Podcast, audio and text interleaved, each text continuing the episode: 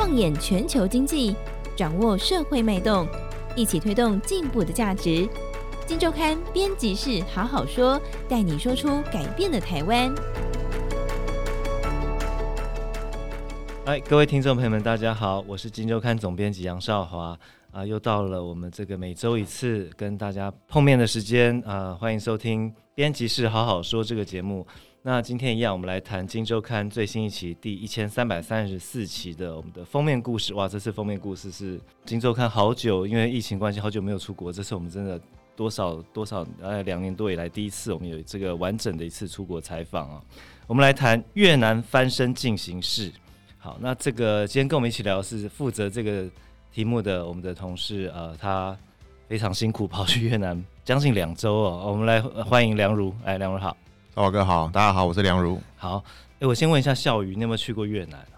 哎，庶民想说今天越南 不用我，我忽然觉得可以问你一下，没有哎、欸，你没有去过越南，那你对越南的印象是怎么样？可能四五十年前的台湾的感觉吧。四十年前台湾就是比较苦劳一点，对，骑脚踏车啊，农田呐，啊，啊好，家庭工厂啊，嗯，对对对。好，那这次那个梁如回来之后，他就很兴奋的跟我说：“少华哥，我觉得我肩负了一个使命。”我决定要翻转所有人对于越南的印象。然后我们今天十五分钟可以让你好好发挥，你到底要怎么翻转这个所有人对于越南的印象？来，给你谈。其实去之前，我们我跟你就聊到嘛，哦，我记得那时候那时候是在一个台北的印度餐厅嘛，然后我那时候很苦恼，说这题目要怎么进行？对对对对，因为发现了很多哈，因为。我们的作业方式其实是我们会做很多功课，我们会预先做很多的采访，对，哦，我们不是说到现场才即兴发挥这样，吼，我们做了很多的采访，当包括台商啊，甚至越南年轻人啊，我们发现到越南，哎，真的跟我们想象的不一样，嗯哼，那时候我就在思考一个事情，就是好像似乎在，尤其像我们这种财经杂志，吼，就是每次在有这种我们所谓叫做国际体嘛，对。似乎都是在呈现台商眼中的那个国家，嗯嗯，哦，台商眼中的越南，台商眼中的印度，台商眼中的中国这样子。但是那话语权好像都不是在那个国家本身身上。嗯，那我们的台商面向其实也比较会在一个面向，比如说制造业嘛，吼。那我会觉得从这边角度去理解一个国家，其实就会觉得好像似乎不会到那么的全面跟深入。所以我们这一次就不先预设立场。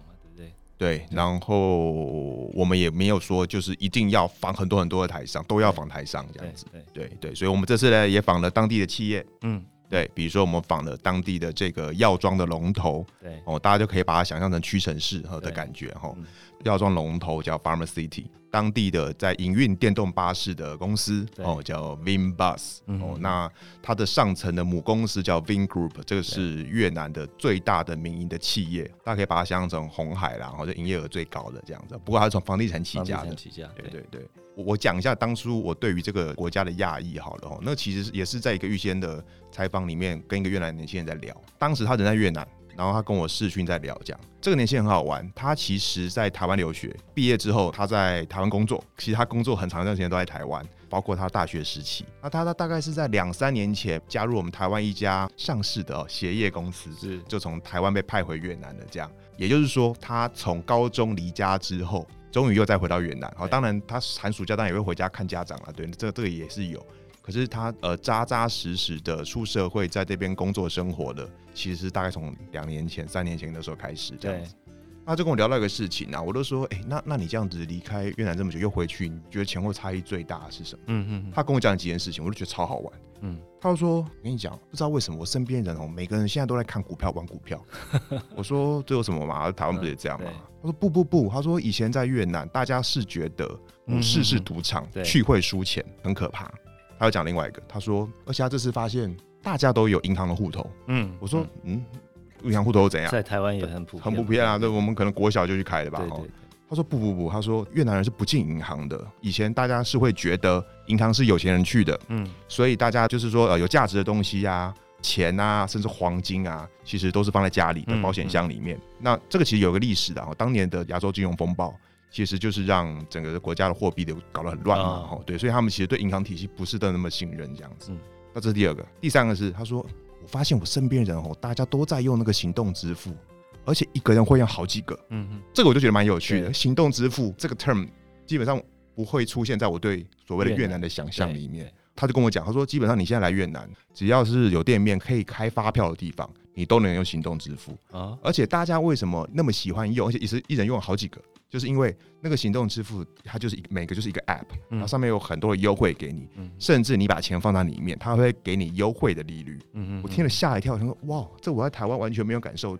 就是有这样的金融体验嘛，我们大家支付大概就是就是逼一下嘛，哈，传信用卡嘛，哈，你会觉得啊，它可能就是信用卡延伸。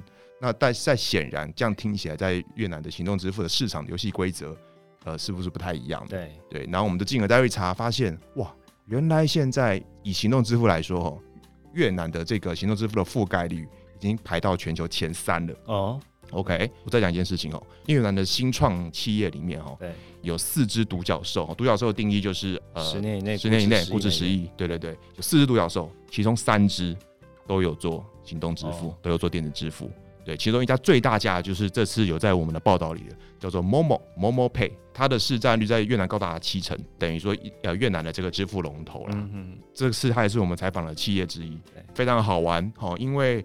大家想到 Momo 会想到我们台湾那个 Momo，那我要跟大家讲的是说，包括他们 logo 的颜色啊、字体啊，几乎跟我们台湾 Momo 超级照片跟台湾的 Momo 很像。对，然后我们去采访的时候，我问我问那边的人啊，我问 Momo 的那个他们那边的工作人员，我就说你们知道台湾有一家公司叫 Momo 吗？嗯、他们说啊，是哦，那他们也是做行动支付吗？也是做电子支付吗？对，我说不不，他们是做电商。嗯，那我就我就顺手就把我手机的 Momo 的 app 打给他看，对，下面全部人吓一跳，哇！怎么这个颜色啊，这个字这个字体呀、啊，这么像这样子？哦，大家可以去翻我们杂志，我们有有一个职级篇嘛，或者塞两页，我们可以看到他的工作环境，就是他会颠覆你对于越所谓越南企业的想象，就是。它就是像我在台湾去很多的这种软体的这种公司，对，哦，不管是九一 APP 啊，或者是我们台湾的 Google 啊，就是那种很新创的环境啊，就是就是桌子没隔间嘛，然后会有很多的休憩区让你在那边打撞球啊，对对，然后你吃饭的时候你是也不用在那边点呐，你就是在那边按呐，然后用他们的支付去支付啊，包括他们的办公厅里面还有办公室里面还有个独立的空间，有上下铺可以让大家睡觉啊，嗯、就是你就觉得哇，我到底在在哪里？我我是在台北信义区的某一个。软体新创公司里面嘛，对，我相信啊，大家哦买了这期杂志 哦，光看照片，我觉得就可以颠覆你对越南的想象这样子。其实你刚刚讲到这个股市啊，或者说这个开户数，其实我们当然有看了一下数字哦，开户数在二零二一年，我如果没记错，一百五十四万户，是不是？一百五十四万户，几乎是我记得的数字比过去五年的加总还多了三十万户。这背后是不是也是有 FinTech 或者说整个数位化的一个概念在里面？对，就是的确有这样的一个基础，但我觉得最重要的基础其实是人。对，哦，这背后其实是一群越南年轻人，对，他在驱动跟推动这整个每个领域的改变，对，包括我们讲到的证券市场哦，对，是嘛？证券市场，包括金融市场，嗯，哦，金融市场我们有谈到，就比如说像刚刚的这个行动支付嘛，金融科技，对，包括像刚刚讲到银行开户，这其实有关系哦，对，为什么有关系？因为在越南是这样的，你用行动支付，你就必须要绑定一个银行的户头，它跟台湾不一样，台湾是大概是绑信用卡嘛。哦，那因为在越南的信用卡的申请其实不好申请，所以行动支付就变成几乎是大家唯一的这个非现金的支付的管道。嗯，所以加上我刚刚说了，上面很多优惠，又你又有优惠的存款的利率，他会给你一些利率嘛。哈，对。那那所以大家都很想用，所以大家跑去开户。这是大家是谁呢？其实就是年轻人嘛，吼对，对，就是其实跟台湾很像嘛，就是说通常会用这样子的行动支付的这样的科技的人，大概都是一群尝鲜，然后爱尝鲜哦，就是敢尝试的年轻人这样子吼。而且在越南哦，就是。基本上它就是一个都是年轻人的国家。对，它的年龄的中位数是三十一点九岁。对，那台湾是多少了？我们有查了一下，台湾大概四十二岁。对，而且我们还有再去查一下，这个国家三十五岁以下的人口，嗯、哼呃，那个比重占全国高达五成。哦，对，青春经济体。对，那台湾是多少？我们也看了一下，大概三成多。嗯嗯哦，那这个是差非常多嘛？五成代表什么？越南差不多一亿人嘛，对，五千万人都是这么年轻的人。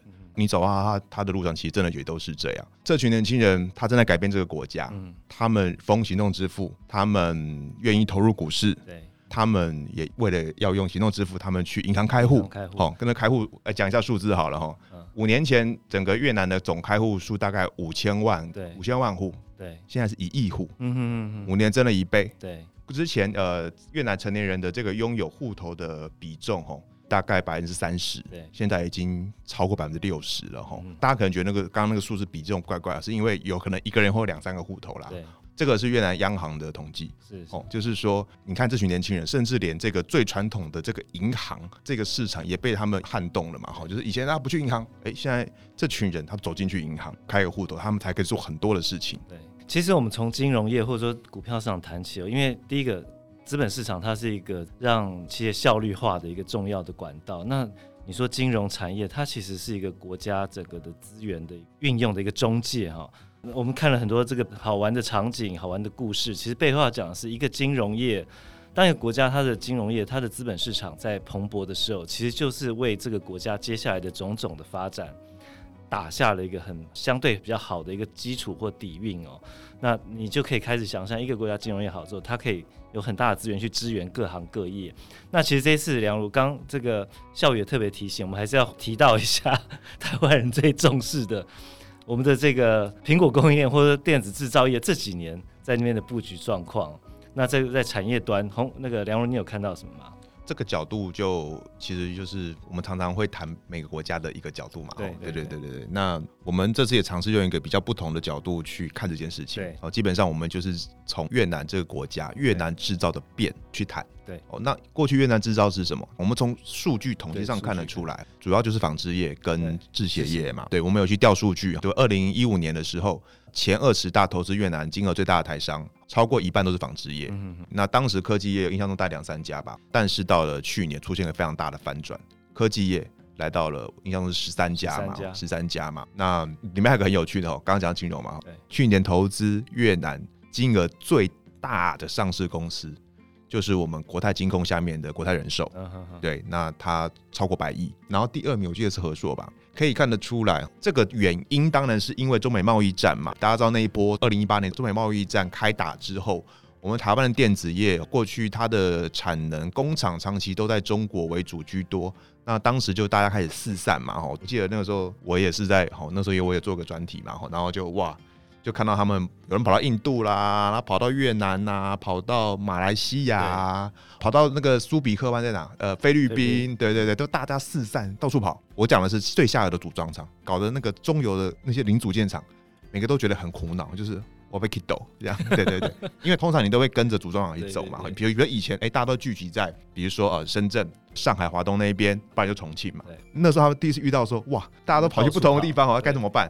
那但是三年后你会发现到，基本上我们台湾的电子五哥里四哥都去了越南。嗯，好，那我们电子五哥里面，我们比较都不会包括红海了，因为它这个营业额太大。对，红海也那当然也在那边嘛。那包括这是我们整理一个表嘛，哈、嗯，基本上台湾的笔电的供应链，你可以想象到的大部分都去了。对，那所以越南现在很明显在形成一个以资通讯产品哈，嗯、手机、notebook、平板或者一些什么智慧音响哈这样东西的一个电子供应链。嗯。那当然，在电子业这边，最早对越南去布局的就是三星了哈。Uh. 对，三星现在大概有六成的手机的产能是在越南。越南哦，三星是越南贡献 GDP 最大的单一企业，我印象中是占百分之二十嘛。它每年在越南做了快两亿只手机哦，嗯、因为呃，三星一年大概卖三亿只。对那所以大家去看现在越南出口的那个产品的结构，其实第一大就是手机。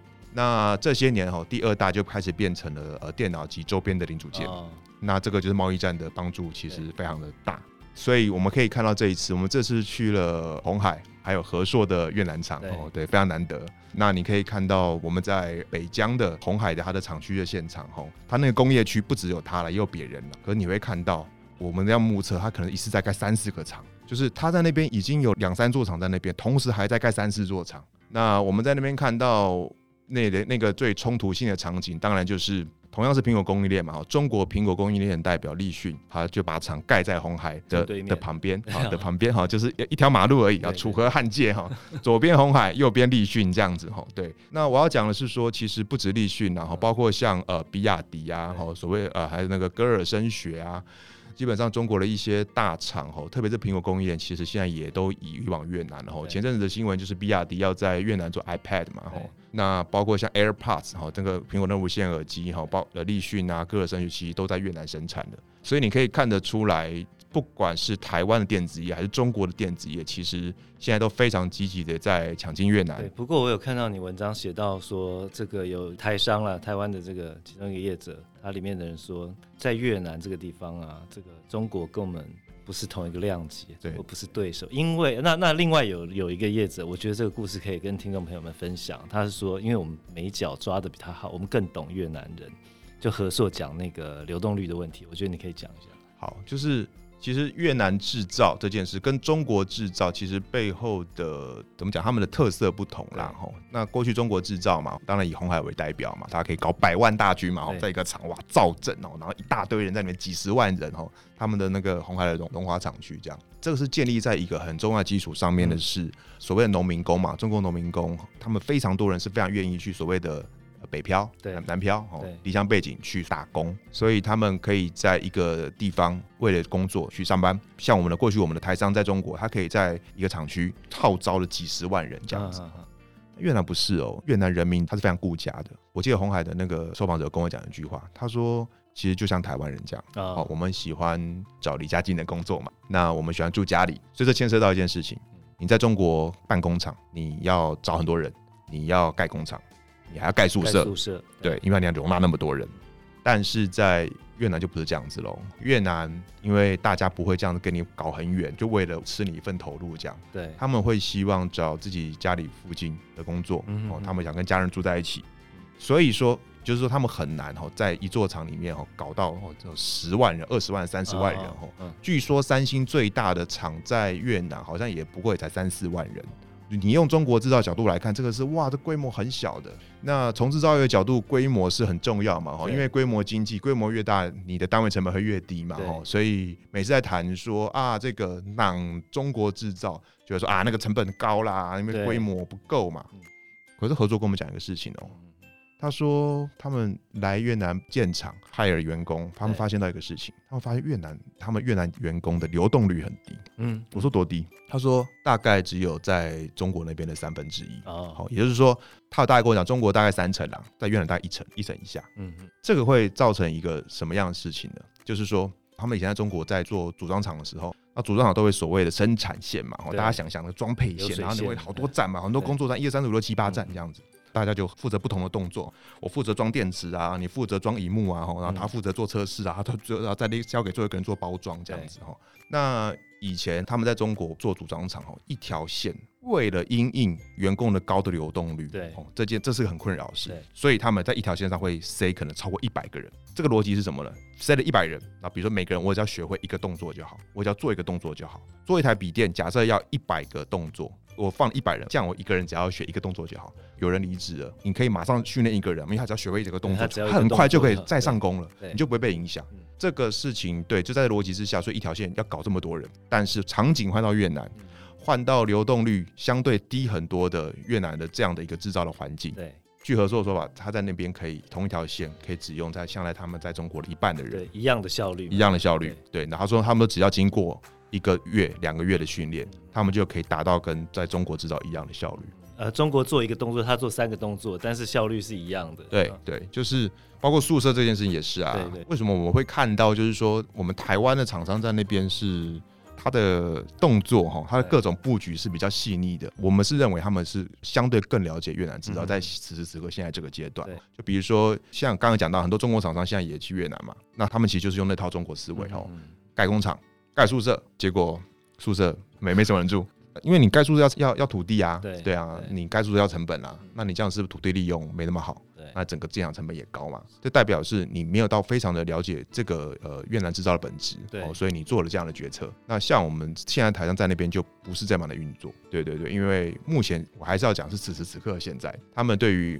越南制造的理解，我我们是看到的是他们更深入，然后去执行上也更细腻嘛。对对，因为我看笑宇的手一直在动哈，你是我们时间好像已经超过蛮久，但是其实我们还有太多内容是可以分享的，比如说我们的一些老台商哈，跟一些越南在地企业，他们这几年风数位转型的一些这个活力啊，还有越南当地消费者的这个样态跟他的习惯，真的已经跟我们想的不一样了。他们整个中产阶级的崛起，他们非常乐意尝鲜。那校友，我们到底还有没有时间多讲一点点？你可以再继续讲，没关系。对啊，那个尝鲜就是我们从哪里开始讲？我们从这个街头上的电动巴士，你看到对。大家知道哦，那个越南两大城市嘛，河内跟胡志明市嘛。那胡志明的概念就像上海，它是商业重镇。对。那河内的概念就像北京，它是政治的重镇。对。所以其实，在越南很多的比较领先的一些公共的基础建设，我们会比较在河内会先看到。是。那你现在在河内，其实你你在一些它的主要的交通干道上面，特别是有公车的交通干道，你大概站大概不用十分钟吧，可能五分钟吧。